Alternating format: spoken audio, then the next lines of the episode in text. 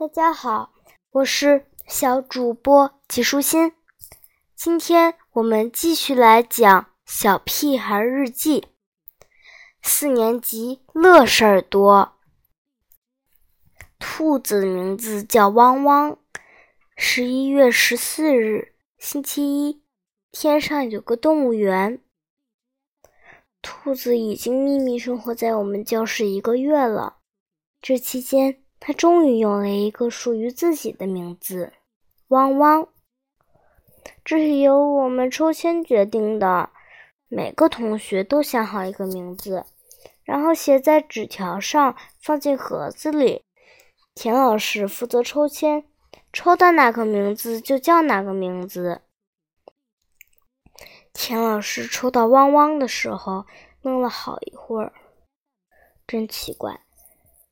汪汪应该是一只狗的名字，不应该属于一只兔子。它就像一件不合适的衣服，穿在了兔子的身上。可是，既然已经抽出来了，就叫汪汪吧。汪汪已经从原来的一只小兔子长成大兔子了。它很能吃，一个胡萝卜咔嚓咔嚓，一会儿就吃得干干净净。还吃白菜、西瓜皮、黄瓜、卷心菜。每天中午吃饭时，我们都把菜里的胡萝卜挑出来喂给他吃。他很高兴，我们也很高兴。汪汪把金刚的书桌磕出了一个洞。兔子喜欢吃木头吗？胡小图想折一根树枝。送给汪汪吃。田老师说：“汪汪在磨牙，因为它的门牙一直不停的长，如果不磨一磨，就会长到嘴唇外面，那样汪汪就吃不了东西了，就会饿死。怪不得兔子不用刷牙呢，原来它就算生了虫牙也没关系，会被磨掉的。”希望我的门牙也会不停的长下去。我会假装自己是一个吸血鬼。不能再让汪汪住在书桌里了，田老师说。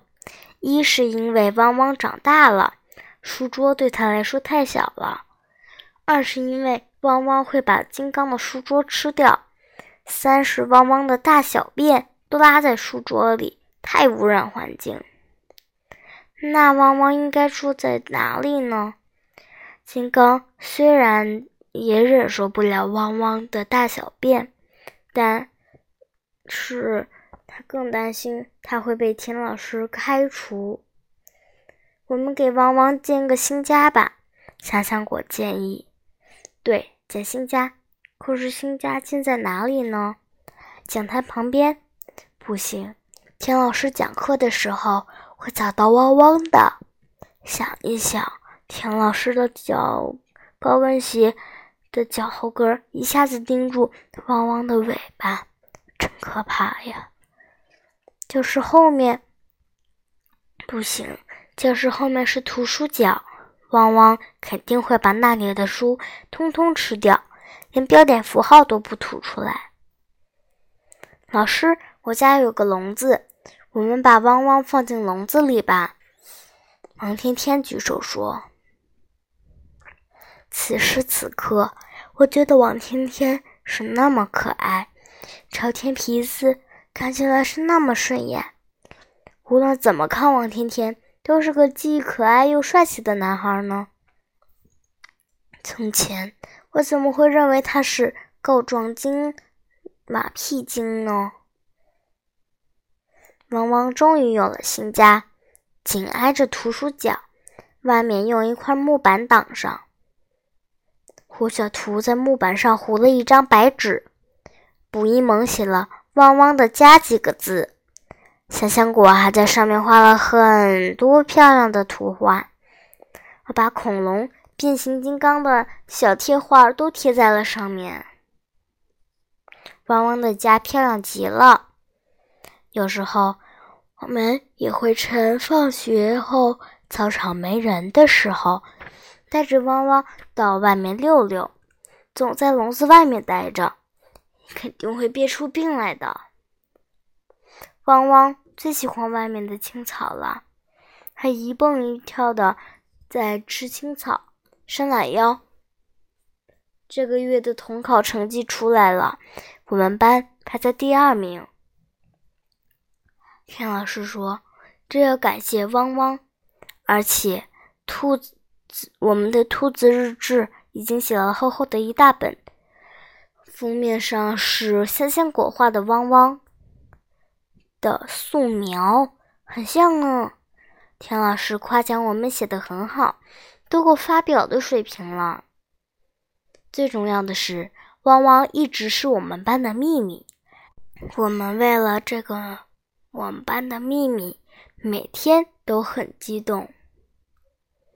妈妈一直奇怪我一睁开眼睛就要求去上学。更奇怪的是，统考成绩我达到了六十七分，而且田老师也在努力的帮我们保守这个秘密。直到那天上台领奖，学校给统考年级前三名奖状。四年了。我们班还从来没领过这个奖呢，所以大家都很惊动。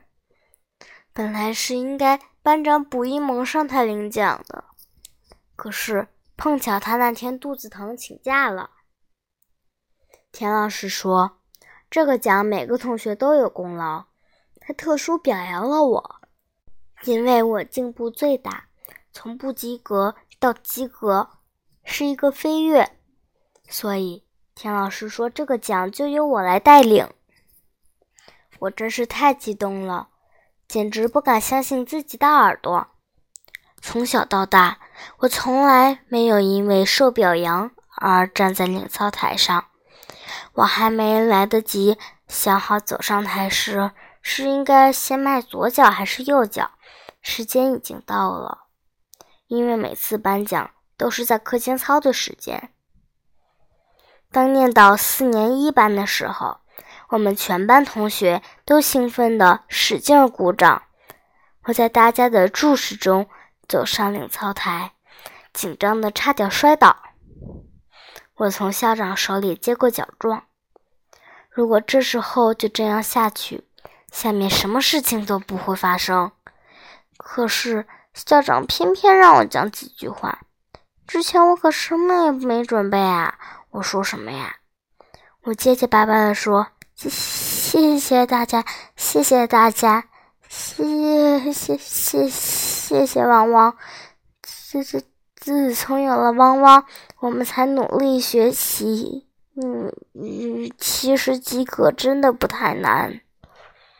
等我晕乎乎的走下台的时候，我发现全班同学的目光都是恶狠狠的，好像要把我吃掉似的。”我猛然发现，刚才我好像说走了嘴。